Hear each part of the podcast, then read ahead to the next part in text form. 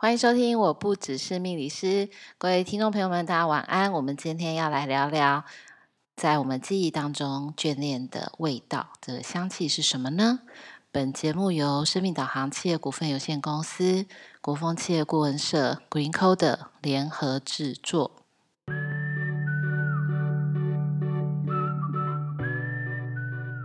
欢迎收听，我不只是命理师，各位听众朋友们晚安，我是 Lilian。别忘了要帮我们订阅、分享、开启小铃铛哦。今天呢是二月十四号的前夕，再过几天呢就是西洋情人节，所以呢我就想要跟大家来谈一谈西洋情人节会让我们想到什么呢？那对我来讲，其实应该最近很夯哦，前阵子很夯的一部日剧。不知道听众朋友们大家有没有看过，就是《初恋》。那他这这这部剧里面呢，其实感觉很像是平铺直述，然后在时空的穿越当中去陈述了很多的事情。但是对于我在过去的不管今天是工作或者生活当中，其实你常常会听到。很多人会告诉你，或者是说，不管在戏剧啦，或者是在小说、电影里面，我们也常常会听到人家说啊，初恋就是令人最难以忘记的。就是不管你今天交了几任，你交了三三任、四任、十任，你永远都会记得最初的这个感觉。所以，其实我就在想说啊，其实我们难忘的。是这个人，还是我们在这个过程当中？为什么这个戏剧在去年度会引发各种讨论？然后呢，把大家带到一个回忆，好像进入一个时间之廊。那前阵子刚好有一个朋友，他跟我说呢，他们公司要去员工旅游。然后他就说：“我们要去北海道，因为我们老板呢要带我们去《初恋》这部剧里面的很多地方。但是刚好前几天呢、大家印象很深刻吧？在过年期间，不是有一段时间天气很冷吗？那刚好他要去的时间，也就是 日本最冷的时候，所以他就一直在。”张罗他的御寒的衣物，那这就让我去想到，其实我们常常会搭着一些戏剧的风潮，有一些热门的景点或者是一些食物，那为什么会让你去回忆起这样的味道？其实很多时候，我们记忆的未必是那个画面，可能是你记忆当中的香气。所以我们在学习，就是说，我自己在学习放疗的过程当中，当我们有一个分享或是一个练习，所以其实你就会发现，在每一个人的身上，或是在每一个人的五感、你的记忆库里面储存的，很多时候它不一定是相同的。所以我以前会跟呃我自己的学生啊、客户分享，就是。薄荷油的味道，那薄荷其实它是很清凉的味道。我们一般会使用它，不外乎其实就是头痛啦，或是觉得吸不到空气啦，或是觉得胸闷的时候。但是总而言之，你会需要用到薄荷油的时候，通常也不是你一个情绪很好的状态。所以我对于薄荷，就我刚开始在学习芳疗的时候。我其实对于薄荷的味道不是那么的喜欢，因为每每闻到那个味道，我就会想到，就是小时候我自己对这个味道去连接的记忆，其实就可能是妈妈，妈妈很喜欢用薄荷油。那什么时候妈妈会用薄荷油呢？头痛嘛，不舒服嘛，烦躁的时候。所以这个时候呢，如果你跟妈妈有一些连接，或者是即使不连接。因为你很心烦气躁的这个感受，所以我自己在连接薄荷油的记忆就是，呃，生气。好，那当然不是我生气，是妈妈生气，你就惨了，你就完了这样。所以其实每一个人啊，对于记忆中的这些，不管是味道或者是感受，你怎么去储存它的？其实我相信是不尽相同啦。但我我最近一直在想这件事情，就是我刚刚提到的，就是可能我们会觉得初恋这件事情难以忘怀，也许我们真正去想念的。其实是那个时代中，或者是现在那个恋情里面的那个自己。那既然是第一次，我说的 first love，所以当然不可能在年纪很长嘛，就是所以大概会是在那种很年轻啊、年少轻狂的时代，青春年华、青春年华正好的时代。就是讲这一段，觉得好像觉得自己好像有一种年纪很大的感觉。好，那其实那个感受其实是初恋，就是一种年少的纯粹，这种只有喜欢的这个感觉。然后你会想到现实的问题吗？通常是没有的啦。所以很多人的初恋，大部分应该都是在学生时期，很简单的那个时候。我可能就只是很有 feel，很有感受，然后很喜欢，就是看到他就开心，然后。会做一些傻里傻气的事情，或者是即使什么事情都不做，你可能就会有一种很奇妙的幸福感。所以我会觉得，这个是我们谈到这个主题的时候，总会让很多人陷入自己的一个时间的回廊里面。其实跟随着，不管今天是剧情或者是歌曲。那它刚好就是搭到早期，我自己也都很有印象，就是宇多田光嘛。那也不知道听众朋友们到底是不是认识他，但是我我当然其实我是很喜欢宇多田光的，因为他刚开始的《First Love》的这个专辑在发行的时候，其实是非常的轰动，尤其是它里面的一些歌词，等下我们再来分享哈。就是再回到我们讲到对你眷恋的这个味道，那眷恋的味道可能是香气，可能是一个呃触碰，一个拥抱，可每一个人的感受都是不尽相同的。所以其实我自己在看这部片的时候，就是这个剧的时候，在年轻的那一段，就是。两小无猜呀、啊，然后互相试探的那种心情的起伏，然后跟你可以为了一点点小事而开心不已。其实那时候你会觉得这个世界很简单，可是可能随着我们自己慢慢在长大之后，你会发现，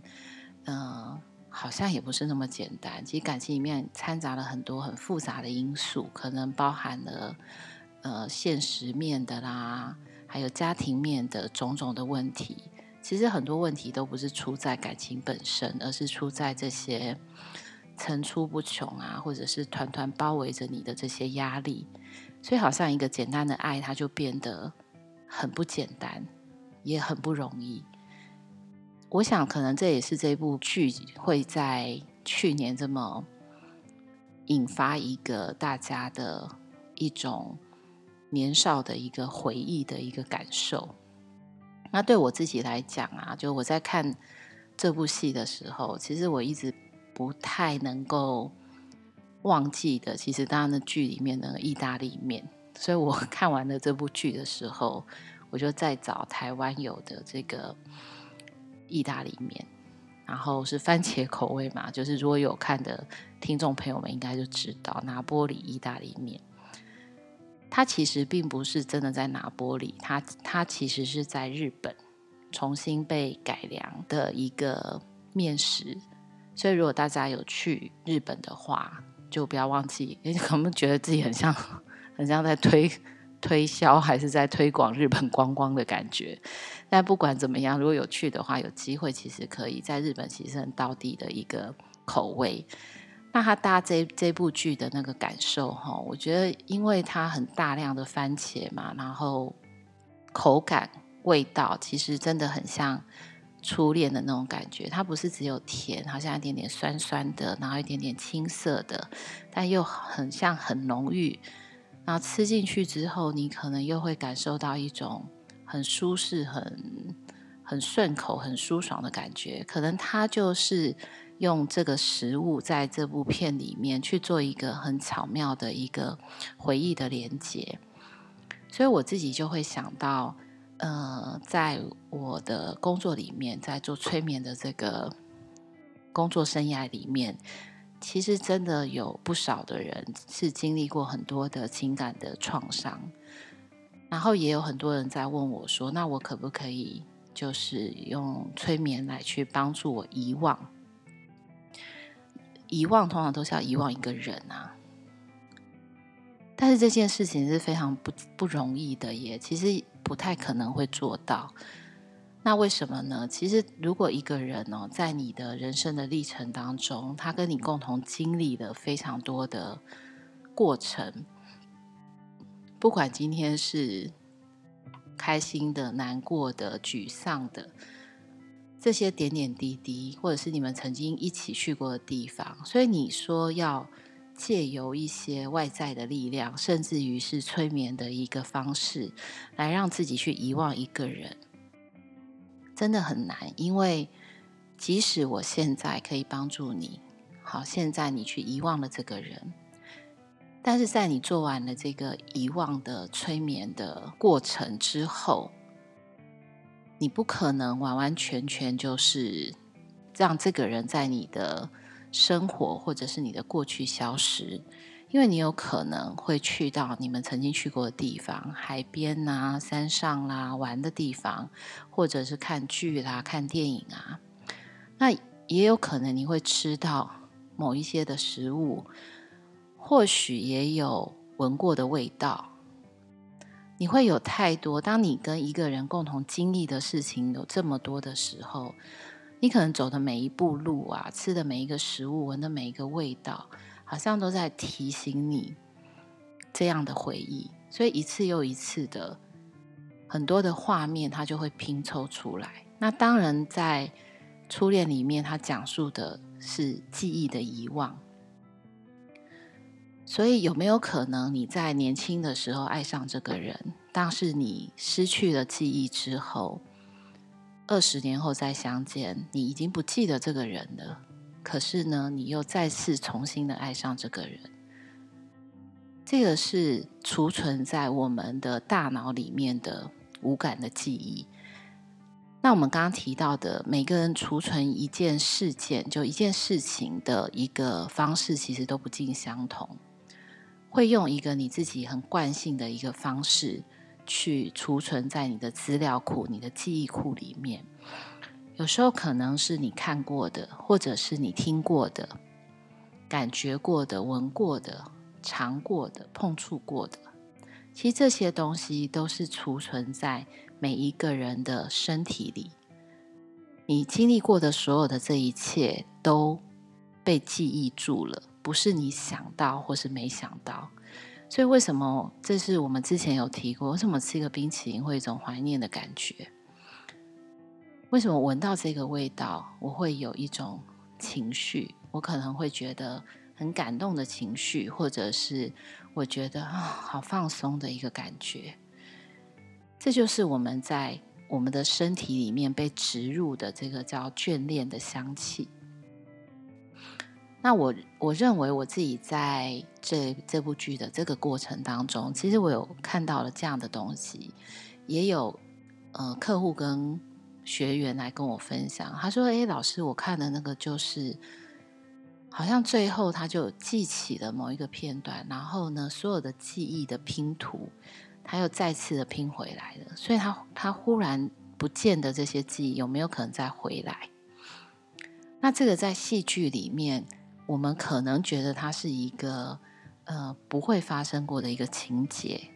可是实际上，它在每一个人的身上，它是。”可能发生的，因为你就清楚的记住了。所以我认为，其实最好的方式是，如果你今天想要遗忘一个人，那如果这个人曾经在你的生命当中，他存在了三年、五年、十年、二十年，当你想要遗忘他的时候，你可能也要一并去抹杀你那个十年，或者是那个二十年。其实不是很值得的哈。就是说，哎，我讲到这边是不是觉得很沉重？今天不是要来讲那二月十四号的的初恋的香气，我忽然觉得好像进入一个很哀伤的一个氛围。好，那个。大家不要被我影响哈，我们还是要回到那个初恋的那个甜蜜。其实我要讲的是，不管今天是不是这个人已经不在你身边了，但是他曾经带给你的好的回忆，或者是他曾经带给你的礼物，所有真实的发生过的事情，其实在你的生命里面都是真实存在的。那这也会告诉我们要去好好的珍惜身边的人，甚至于在每一个相处的一个过程当中，我们可能都要把它当成是，不能把它当最后的时光再过啦。但是我觉得去感受，打开你的五感去感受所有这一切，并且真正的把它储存在你的记忆库里面。其实是很重要，所以其实我们在过西洋情人节的时候，你其实会发现啊，大家都会说订餐厅啦，然后会吃巧克力啦。其实这也不过就是为了要让这个节日或者是这个爱人在提醒你爱的这个感觉。但这个西洋情人节的一个起源，它其实真的跟爱情不是太有关系，它叫 Valentine 嘛。所以，其实它的起源是来自于这个神父，他写了一个很美的一个情书给他的女儿。那为了这个我们人生当中很珍贵的一个情感，而做了这样子的一个纪念。所以，其实今天不管你是单身的，或者是说你是有对象的，我都觉得在情人节的这一天，你可以去告诉你身边的人。你很珍惜的恋爱的人，其实去传递这个爱给他。我认为情人的定义其实是可以很广泛的，就是当你有爱，有感受到被爱，它就是一个情人的一个很好的一个感觉。这样。好，那我当然其实还是要提到，我其实今天真的很想提《宇多田光》哈，就是因为这首歌而有了这部剧。那它里面的一些歌词，就是他告诉你说：“你总是，你总是会在我的身边，不管今天时间或者是空间，不管你在哪里，不管经历了多少年，但是在你的心中或我的心中，都永远有彼此对方的一个角落。你永远会为他去留一个位置。我认为这是很感人的一件事情，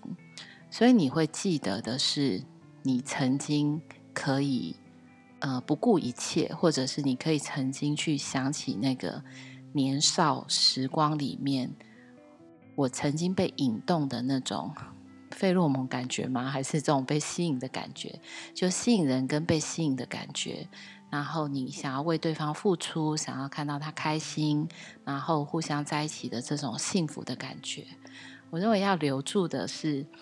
这样的一个东西，所以不管怎么样，当你有一个人永远在你的心里，呃，他也在他的心里为你留了一个位置的时候，其实这是很美好的一件事情。那这也就是初恋的滋味，为什么会令人难以忘怀？其实，通常我们想到的都是那种不曾经历过的这个感受，也就是这个感受会让人难忘，甚至于会让人。想起曾经有过的自己的样子，那个美好的样子。所以不论如何，我觉得在情人节这一天，都呃鼓励大家去拥抱你旁边的这个人，或是拥抱你觉得你很重要的人，不论是你的朋友、你的父母、你的 lover 都好。那也在这里先祝大家有一个很美好的。二月十四号的一个西洋情人节，好，那那个提醒大家一下，如果要告白的，应该也是可以在情人节告白，反正就可以送巧克力嘛。因为有些听众朋友说啊，老师你说二月四号立春不可以告白，那到底哪一天可以做这件事？其实不要立春做，哪一天你觉得是一个好时间，很感觉到了就去做吧。其实很多事情做了之后，也没有什么好后悔的，就是一个能够去行动的一个勇气。我认为这才是最重要。所以人生有过的是最重要的是经历。可能有时候我们不用去计较是不是有所谓的结果，或者是这个结果是不是你期待的。也许这一切都并不是最重要的，但是你拥有爱人跟被爱的能力，是会让你一直拥有一个很开阔的心胸跟美好跟温暖的感觉。那也祝福大家在情人节的时候能够得到最爱的人的拥抱。那我们今天的节目就到这，各位听众朋友们，我们下次见喽。